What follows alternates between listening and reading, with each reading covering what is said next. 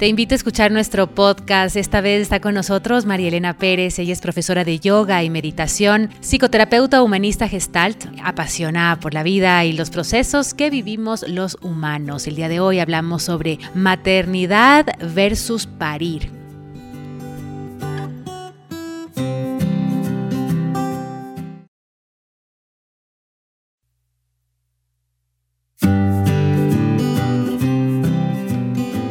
En este closet hay mucho más que ropa. Juntos vamos a explorar contenido para caminar de una manera simple, real y consciente. Cultura, gastronomía, viajes, arte, moda y estilo de vida. Soy Dani Barragán y te doy la bienvenida a este espacio que está creado para ti.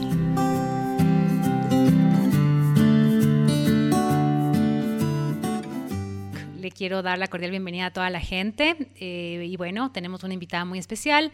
Primero porque es una amiga de muchos años eh, y segundo porque es un tema que lo hemos venido conversando con María Elena desde hace algún tiempo y me parece súper valioso poder conversar con ustedes.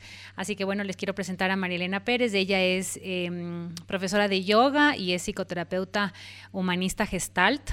Y hemos decidido un tema como que nos resonó mucho y sobre todo creo que a muchas mujeres que vamos entrando al cuarto piso eh, nos mueve de alguna manera. Así que te quiero dar la cordial bienvenida, María Elena, para hablar de este tema de maternidad versus parir, ¿no? Desde dónde quizás en algún momento de nuestras vidas decidimos capaz querer ser madres. Así que bienvenida. Gracias, Dani. Qué lindo estar aquí. Es verdad, es un tema que hemos hablado desde hace años y siempre estamos intercambiando y compartiendo nuestro, nuestra experiencia como mujeres, desde cómo hemos ido creciendo juntas. Y creo que es un tema, sí, sabes que yo creo que es un tema que siempre de alguna u otra manera se pone sobre la mesa cuando estás tomándote un vino o un café con las amigas, ¿no? Em, y bueno, y el novio, y luego cuando se casan, y luego quizás eh, para cuándo el primero, y después para cuándo el segundo, el tercero, el cuarto, el quinto, bueno, entre otras, y luego en qué colegio y la universidad, y como que hay de alguna manera como un de alguna forma quizás mentalmente un lineamiento a seguir, ¿no? Y creo que muchas veces cuando comenzamos a pensar y a cuestionarnos, decimos, bueno, ¿de dónde decidimos esto? O sea, ¿por qué lo decidimos? ¿Es cultural? Eh, ¿Crecimos de esta forma? ¿Estamos educados de esta manera quizás? Y, creo que es bonito a veces darse ese tiempo que nos estamos dando justamente en esta entrevista em, para poder decir, bueno, ¿desde dónde realmente quiero ser madre? ¿no? Eh, desde, desde, algo, ¿Desde algo cultural o es algo que realmente está en mí? O es el miedo, o el miedo porque ya también por la edad hay, hay personas que, como decías tú, las que nos estamos acercando a los 40, puede, puede el miedo ganarnos, el miedo de, ¿y ahora? ¿Y si no alcanzo? ¿Y si no soy mamá? ¿Y qué va a pasar conmigo si no soy mamá? Y ahí acelerarte y tomar la decisión desde cualquier lugar, em, desde donde, claro, o, desde, la, desde la cultura, como dices tú, que ya se te fue el tren, que ya es hora, que ya tienes pareja y como así. Muchas veces eh, el decidir ser madres quizás viene realmente de la razón, viene del inconsciente. Eh, viene de una presión social, eh, tú también trabajas mucho con el tema de, de, psicoanálisis, ¿no? Entonces, a veces es interesante mirar realmente desde dónde estamos decidiendo el querer ser madres, porque es, va muy independiente de tener pareja o obviamente, si quizás ya tienes tu pareja o tu hogar, quizás ya tomas una decisión de tener un hijo, pero, pero muchas veces eh, en pareja o no en pareja, eh, quizás es algo como ya inconsciente que así tiene que ser, ¿no? Sí. También hay una, una mm, idea muy, muy instaurada desde una, o sea, una, desde la crea, o sea, desde desde el sistema social, desde el patriarcado, desde cómo, cómo está armada nuestra sociedad, que ser mamás nos va a completar, como una sensación de que tengo que dar este paso. Antes había más con el matrimonio, ya no hay tanto, pero era como me tengo que casar para, para estar como completa, como algo se tiene, es un paso que tengo que dar en la vida. Tengo que ser mamá para estar completa y dar como este ¿Por qué crees? ¿Por qué crees que es eso? ¿Es cultural? ¿Es lo que nos enseñaron y por eso pensamos que eh, el, tener un hijo nos, nos va a llenar y nos va a completar? Porque es, es, como un rol que está puesto en la mujer desde hace miles de años en la sociedad. Es el rol de la mujer ser madre, traer vida, eh, ya muy, muy, muy, muy en la memoria celular, en el inconsciente, eh, en, en, el, en el inconsciente colectivo, está súper grabado. Entonces, creemos que tenemos que hacerlo para, para completarnos. Y el rato que lo eres, te das cuenta que dices, no, pues tengo, quiero hacer más cosas también, no es lo único que quiero hacer, me encanta ser mamá, amo mis hijos, mis hijas, lo que sea, pero no es lo único que me completa en la vida. No, no, vives en, o sea, puede, hay mujeres que sí viven en función de sus hijos y tal vez sí les completa, pero eventualmente sus hijos crecen, se van y quedan vacías porque no, no te puede completar otro ser. Por supuesto, eh, primero es como uno, como ser humano, y después quizás los demás, ¿no? Eh, eh, y como decías, tal vez no se puede criticar. E, es, raro dentro de nuestra sociedad cuando se te acerca alguna persona, alguna mujer y dice, no, no quiero ser mamá, o me casé y hemos decidido no tener hijos, por ejemplo, ¿no? a veces es la gente es como, ¿en serio? ¿Y por qué? Y, comienzas a indagar en, algo que ni siquiera es, tuyo, eh, pero todavía como socialmente hemos, hemos dado pasos, ¿no? Creo que es, importante, pero de alguna u otra manera creo que también... Em, todavía nos falta muchísimo culturalmente, sobre todo en Occidente, de entender que primero puedes ser mamá a los 40, 42, 43, segundo puedes no tener pareja muchas veces, eh, tercero puedes decidir no serlo, eh, muchas veces también la decisión de tener un solo hijo, por ejemplo, es eh, todas esas cosas creo que son procesos que se tienen que ir y te tienen que aprender a manejar respetando siempre al otro, ¿no? Con esa con ese distanciamiento. Sí, sí creo que hay una lo que yo veo es que muchas mujeres se sienten tal vez como inseguras o, piensan que es egoísmo no ser, em, que alguien no sea mamá.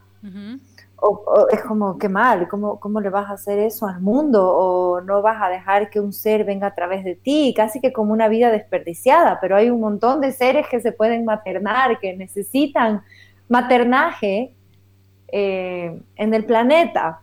Por ejemplo, por ejemplo, por ejemplo, eh, eh, es bonito ver cómo hay gente que, que, realmente acoge a los animales, por ejemplo, ¿no?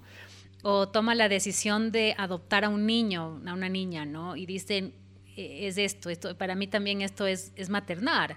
El simple hecho de cuidar tu espacio, de quizás cuidar tus plantas de alguna manera. ¿Cómo lo ves tú ese, ese, ese lado?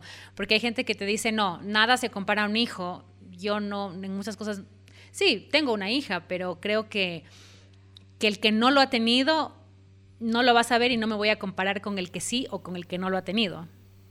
Exacto, el que no lo ha tenido no va a saber. Igual, como sea, el maternaje sí es generar un vínculo de apego seguro que lo puedes generar con un sobrino, con, unas, con otros seres. Eh, sí es estar presente, sí es poder maternarte a ti también, mirar tus necesidades, y atenderlas y desde ahí también puedes maternar a otro ser, mirar las necesidades de una planta o de muchas plantas o de o adoptar un bebé también. Exacto. E, es, es lo que o un proyecto, puede ser un proyecto. El proyecto necesita tu presencia, necesita que estés ahí.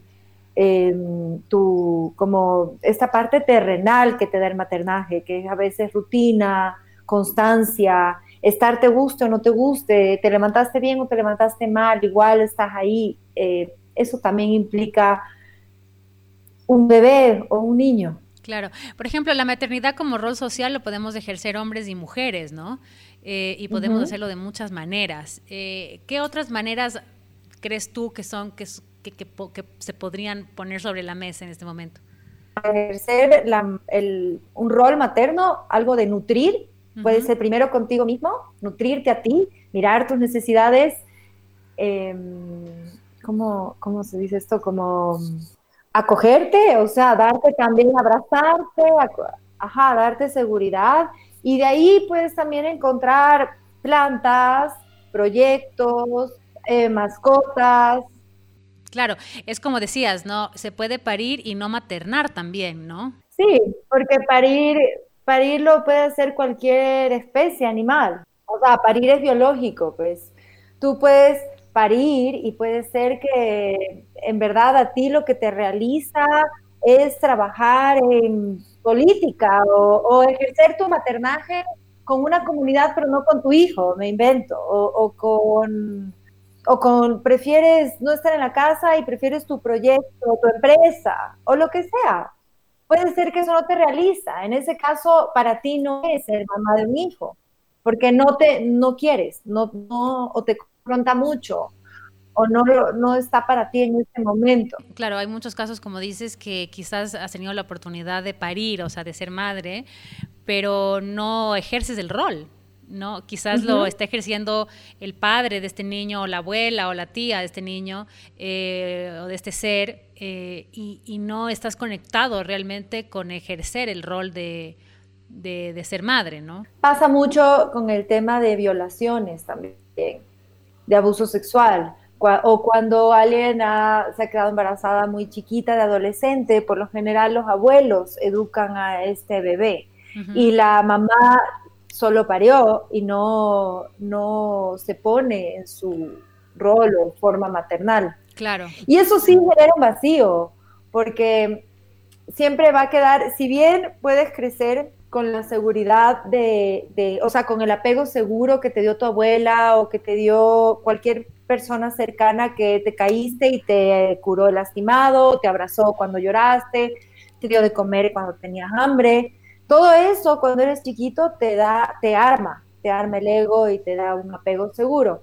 Puede ser que tuviste eso y solo el hecho de no tenerlo de tu mamá te genera el dolor o el cuestionamiento de qué pasó que mi mamá no lo quiso hacer.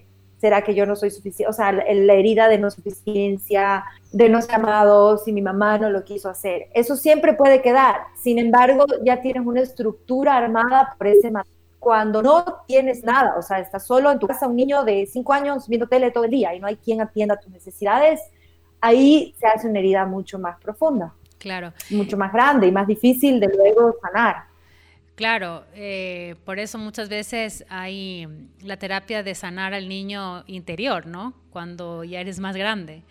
Eh, trabajar en ese tema. Eh, ahora, en este tiempo, Marilena, también las cosas también como han evolucionado de cierta manera al punto que ya realmente podemos tomar esa decisión, ¿no? Decir, bueno, quiero, no quiero, y sentirte bien, sentirte segura, sentirte con esa conciencia. Porque claro, muchas veces eh, ese miedo o ese, bueno, estaré tomando la decisión correcta porque la tengo que tomar hoy, porque después de cinco años ya es demasiado tarde, ¿no? O sea, si, si, si ya lo decide hoy, lo decido hoy.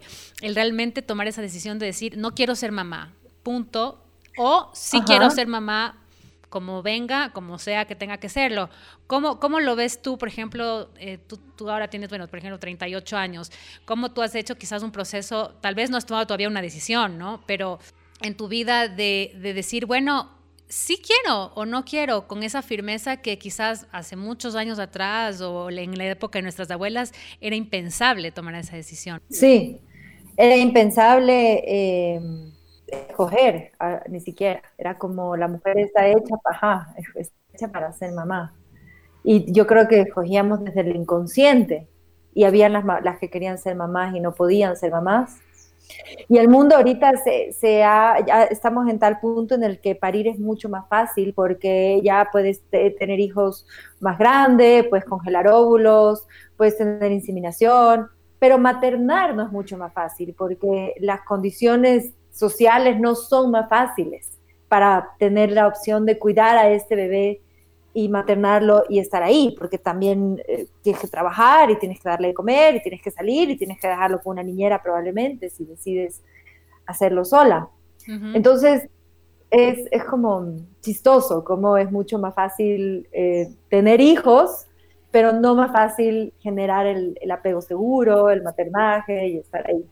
Y para mí ese proceso fue, fue, fue, fue difícil, porque claro, primero tenía la idea de que ser mamá me iba a completar, como esta cosa es algo que tengo que cumplir o algo que tengo que hacer en mi vida y ya se me acaba el tiempo y ahora.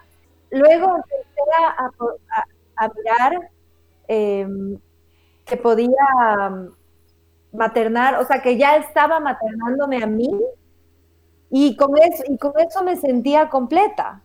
Y, desde ahí mirando cómo em, el sentirme completa ya quitó esta necesidad o esta idea de que, de que si no soy mamá, eh, se me acaba el mundo. Claro, y si lo eres, ya va una madre quizás mucho más consciente de por qué lo quiere hacer. Y si no lo eres, también tienes esa conciencia de vivir como en paz. Sí, lo que me pasa ahora es que yo no quiero ser mamá en cualquier circunstancia, no quiero ser mamá, no quiero ser mamá soltera, o sea, sola, quisiera, o sea, si me pasa, me pasa, pero no voy a ir a buscar em, hacer un in vitro. No lo he hecho. Yo me preguntaba, ¿qué me pasa que no hago esto? Y la gente me decía, pero dale, haz, apúrate, se te acaba el tiempo y ya. Yo decía, pero no me nace, o sea, no me da ganas. Y hablábamos contigo siempre de esto. Y yo les decía, no, no sé qué me pasa. Y ahí me di cuenta que yo quiero ser mamá de una manera. No, no me interesa y no me siento ni más ni menos si no lo soy o sea, voy, he ido satisfaciendo eh, mi maternaje con otras cosas y me doy cuenta lo duro que es, lo, la constancia que requiere cuando una mamá me dice, no, yo no, o sea, si ya la vida en sí me cuesta tanto, o si yo tengo una circunstancia económica tan difícil, que cómo me, no me quiero meter en eso, entiendo perfectamente. Además, eh, el ser madre, eh, tienes una responsabilidad gigante, eh, como dices, de repente dejas de ser solamente tú y comienzas a, educar, a enseñar, a, qué sé yo, a, lograr entregar mm, algo a tus, a tus hijos, ¿no? Haciéndolo a tu manera, obviamente, a lo que vas aprendiendo, porque no tenemos un manual para ser padres pero es una responsabilidad gigante. Entonces yo respeto muchísimo a la gente que te dice, mira, tengo que pensarlo bien, porque no, no es para una o dos semanas, ¿no? Es para toda la vida. ¿no? Entonces, eh, es, interesante ver que, tenemos que, tener como, como sacarnos de esa presión social o sacarnos de esas creencias de que tiene que ser así y más bien trabajar en uno, en saber si realmente eso es lo que quieres hacer en la vida, ¿no? Porque de repente ya tienes un hijo y eso no te llenó, y de repente viajaste y tampoco te llenó, y de repente tienes del otro carro y no te llenó, y tienes la casa con perros y gatos y tampoco te llenó. Entonces hay un problema en uno, no en todo lo que, lo que vas construyendo o creando, quizás, ¿no? Exacto. Eso es lo importante de mirar, que el vacío, eh, la carencia que tienes, no es por un bebé que va, no se va a ir con un bebé que vas a tener, ni con el trabajo, ni con el proyecto, ni con el viaje, ni con el marido, ni con nada. No va por ahí. Desde ese lugar tú puedes cuestionar, a ver, ¿Qué me pasa que estoy conflictada con ser mamá o no ser mamá? ¿O qué me pasa que no quiero ser mamá? Porque hay muchas mujeres que no quieren ser desde la ira o rebeldía que tienen con su experiencia de su madre y su abuela y no quieren repetir esto. Y, por y yo de muy chiquita sí lo sentí cuando era adolescente. Y decía, no, o sea, tuve un conflicto con mi mamá, me acuerdo, y fue como, no, yo no quiero ser mamá porque yo no quiero repetir esto nunca llegan a enfrentarse realmente al maternaje como, como etapa de la vida del ser humano, de cuidar de tus necesidades, de maternarte a ti, de mirarte a ti y de sentirte capaz de, de estar en ti, de mirar por ti y mirar por un proyecto. Puede ser una empresa, puede ser una planta, puede ser un perro, pero saber que puedes. Porque cuando, porque este miedo va como un poco eh, tapando una, tal vez un miedo a, no ser capaz, a no poder. ¿Me explicó? Sí, sí, sí, totalmente. Además, también había una de las cosas bonitas que habíamos conversado es que la maternidad implica una conexión con la tierra también, ¿no? Porque es como una rutina, presencia, estar, atender de ti y atender de otro. Entonces es, interesante el, tener todos los niveles de conciencia para tomar ciertas decisiones, sobre todo cuando, cuando estás en, una, en un momento de tu vida en el que estás en esa, en esa decisión, quiero o no quiero, ¿no? Eh, y sentirte bien con eso y trabajar en eso, ¿no? Por eso es bonito el tema que tú eres psicoterapeuta. Me imagino que algunas personas habrán conversado contigo sobre ese conflicto de decir, bueno, realmente en el fondo de mi corazón no quiero, pero ¿y si más adelante me, me, arrepiento? Por eso, exactamente por eso hay que revisar de dónde viene el no quiero, porque el no quiero puede ser por miedo, el no quiero, o sea, por miedo a, a qué, ¿Qué, te, genera el ser mamá? Ahí eso es justamente lo que hay que, yo sugiero y recomiendo sanar, limpiar, para que si decides no serlo, porque no me da la gana, a mí me gusta tener perros, está bien, porque estés capaz, porque tienes un resentimiento con tu mamá. Sí está bueno revisar por qué no quieres o por qué quieres, porque también luego tienes y dices, o sea, qué difícil se me hace estar con, mi hijo o hija y, entonces me voy y de ahí lo sobreprotejo porque estoy llena de culpa de que no estuve para, para el bebé o, el niño o la niña y ya se genera otro conflicto. Nos hacen una pregunta. Eh, lo, más doloroso es no, que, no quiero quedarme sola. el, tener un hijo hace que haya familia, que haya un más allá. Oh, qué lindo. Te comprendo, comprendo lo, que dices y también lo he sentido yo. Y mm, el proceso para mí en eso ha sido em, ir estando tanto conmigo, maternarme tanto a mí, que ya no hay lugar a estar sola, no me siento sola. Y la familia se ha convertido en mucha gente, que no solo mi familia natural, sino también hay... Em, gente que, ha llegado a mi vida que también es mi familia, entre esas está Dani. Em, esto, esto va pasando y hay la creencia o el miedo de que esto no puede ser así. Y yo, yo también pensaba, yo decía, no, o sea, no hay manera, familia es familia. Pero no, no, no es así, porque no hay garantía de que tu relación de pareja va a funcionar, no hay garantía de que tu pareja va a vivir, no hay garantía de que ni siquiera de que tus hijos van a vivir, porque mañana hay un accidente, ni de que tú vas a vivir. Claro. Entonces, esa sensación de soledad, esa idea de querer ser mamá por el miedo a la soledad, es una idea que está implantada. En verdad, en verdad, así la plena, la plena, es, es eh, viene de la carencia y, está en, en estar en ti. Nos hacen otra pregunta, María Elena, nos dicen, eh, llevo años intentando ser madre y no lo puedo hacer, la frustración crece día a día. Em, ese es otro tema, ¿no? Personas que realmente quieren ser madres y que hacen muchísimo por lograrlo y que no, no terminan haciéndolo. Hay una frustración muy grande durante años y quizás durante, quizás toda su vida, eh, porque es un tema, la maternidad es un tema muy complejo, ¿no? Es un tema en el que, en el que hay que tener un nivel de conciencia tan grande para aceptar el ser o no ser, pero qué duro es el, tomar la decisión de querer ser y no poder. Y no sé si has hecho terapia, pero ahí también hay que ver qué pasa en ti que no se está dando. La primera puede ser que tienes tanta expectativa, o sea, tu mirada está tan puesta en, en quererse mamá, que no está en ti en disfrutar y en poder recibir y en relajarte. Puede ser una opción, otra opción puede ser que estás a veces hay que revisar la relación de pareja, a veces nosotras nos ponemos como mamás de las parejas y un poco eso empieza a llenarse e impide que podamos ser mamá de un bebé, a veces también pasa. Eh, o sea, hay que revisar como cada, porque no hay regla, no hay regla para nada.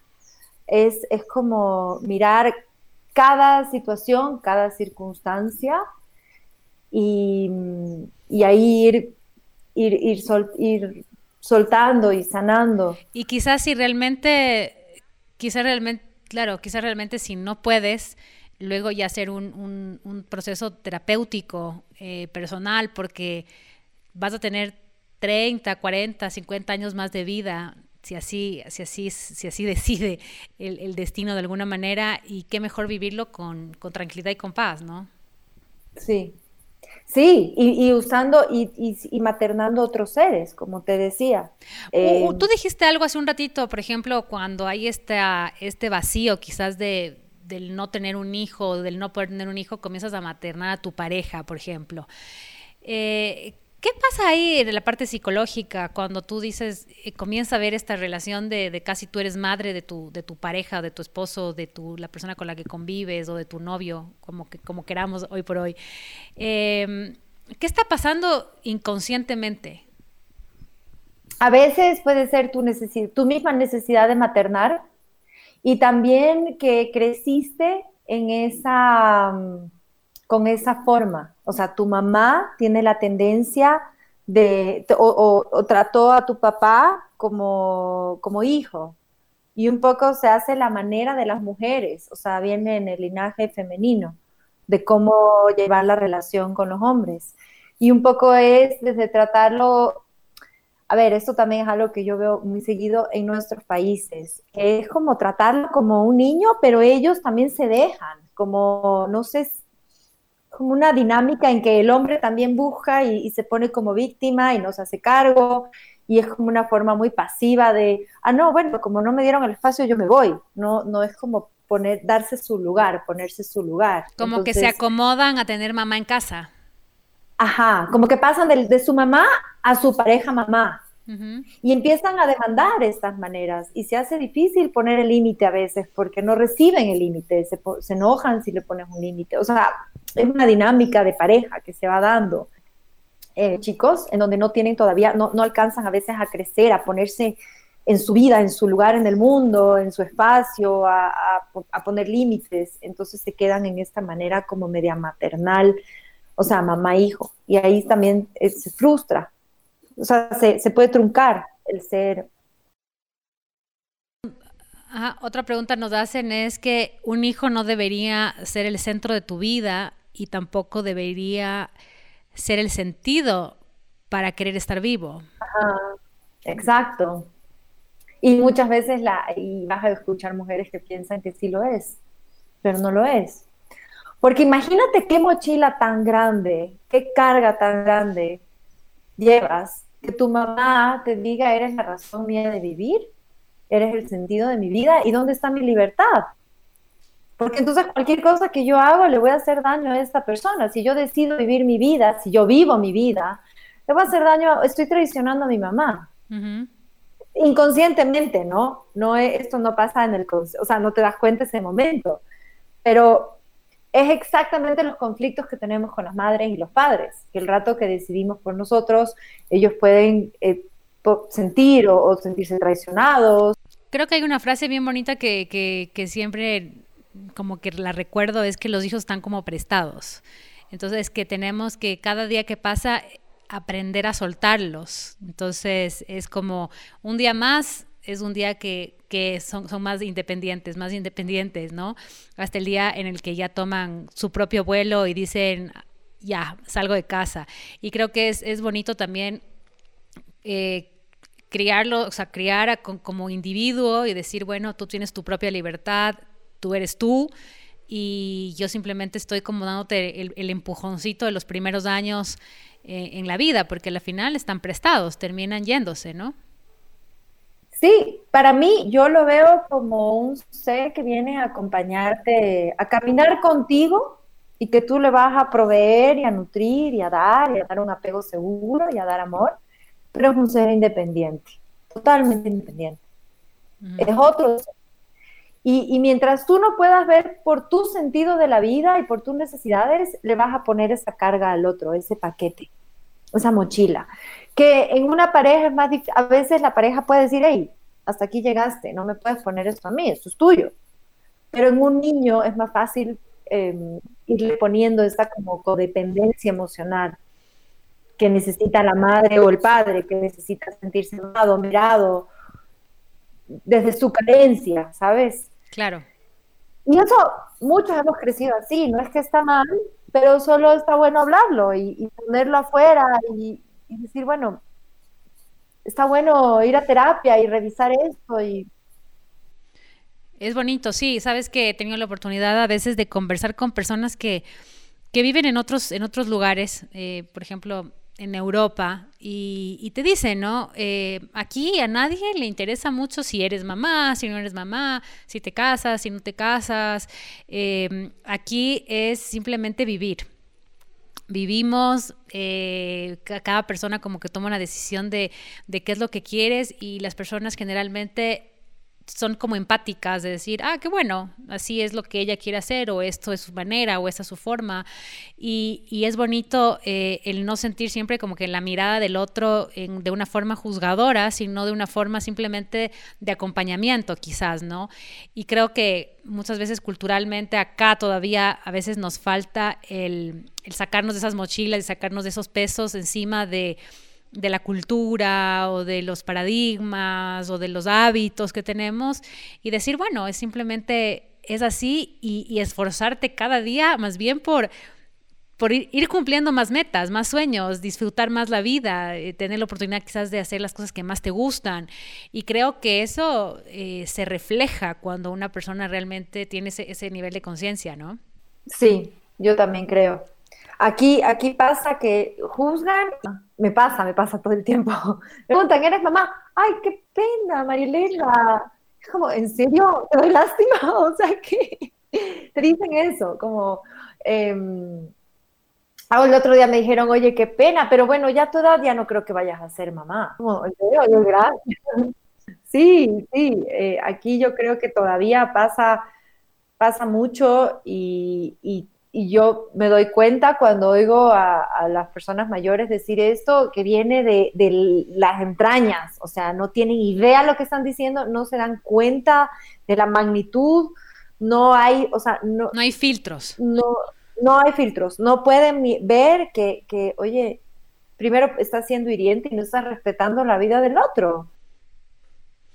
Claro, no, completamente, completamente, como que no hay filtros, no hay límites. Em, y sí, a la final eh, no lo hacen con una, mala intención quizás, sino simplemente con una forma de crianza, de qué raro ver a una persona de 40 años que ya no tenga un hijo, entonces ya no los va a tener, ¿no? Porque, y no es así, eh, creo que los, los tiempos han cambiado un montón y antes quizás se tenía hijos desde los 15, ahora quizás hay hijos desde los a partir desde los 35 más bien o no hay, punto. Ajá, pero también estás contemplando que los hijos solo son bebés humanos. O sea, tú no sabes si esa mujer está en verdad maternando un montón de otros seres y está completa y está bien. No, o sea, al hablar de hijos, estás hablando de parir. Entonces también es como que cuando ya topas el tema, no, no, sabes en qué está esa mujer, no tiene nada que ver eh, el hijo o el no hijo. Porque muchas, como, como decíamos, tal vez tiene hijos, pero está por otro lado. O, fue un tema de abuso sexual y está su abuela encargada, o sea. Claro, o como decíamos, o, sí, o, tu idea es eh, hacerte cargo de un sobrino y será, eh, será tu, tu niño adorado, o será la idea de adoptar a alguien, o simplemente de tener animales o no tener nada, ¿no? Yo creo que eh, ese es el respeto. Y bueno, se va terminando el tiempo acá en nuestra entrevista y creo que quería poner un poco este tema sobre la mesa dentro de la programación porque he estado en contacto con varias personas últimamente en las cuales primero han tomado la decisión de no tener hijos, la segunda que no pueden tener hijos y que tienen una frustración súper grande, eh, y la tercera que no saben qué hacer de su vida, si querer o no querer, y están como en este, en este conflicto. Y creo que hace muchísimos años atrás, eh, quizás no había que hablar de estos temas porque era como normal y obvio, pero creo que ahora sí estaba bueno ponerlo sobre la mesa, de decir, mm, te está pasando a ti, a ti, a ti, a ti y a el 50% de, de las mujeres. O sea, no estás sola, eh, no eres la única, eh, porque a veces te sientes como, ¿solo a mí me estará pasando esto? No, creo que a muchas personas y creo que, que, todo, todo este tipo de información muchas veces es valiosa. Sí, Dani, gracias por ponerlo y también mirar que, no está mal ver la realidad del mundo, ver, ver que si tu realidad ahorita no te facilita tener un hijo como lo quieres tener, también es como totalmente válido. Eh, mira, yo, yo no quiero tener un niño en un departamento con una niñera, me invento. Yo quiero de esta otra manera y, y, y no pasa nada es, no te hace ni más ni menos ni tenerlo ni no tenerlo, ni hacerlo ni no hacerlo. Es una decisión de vida, como lo que sea que decidas para tu vida, tu plan de vida. Claro que sí, lo importante es tener esa conciencia, tener ese trabajo personal y, y eso es, es lo bonito dentro de todo. Así que bueno, te quiero agradecer por estar en este espacio y compartir un poquito también tu historia y tu, tu, conocimiento sobre este tema y bueno, y también por toda tu, tu, trayectoria como psicoterapeuta y como profesora de yoga, me imagino que tienes que haber visto mucho de esto, así que muchas gracias. Gracias también, Dani. Muy lindo estar aquí. Te mando un abrazo y bueno, con esto nosotros estamos concluyendo nuestra entrevista del día. Eh, gracias a todas las personas que nos han estado escuchando.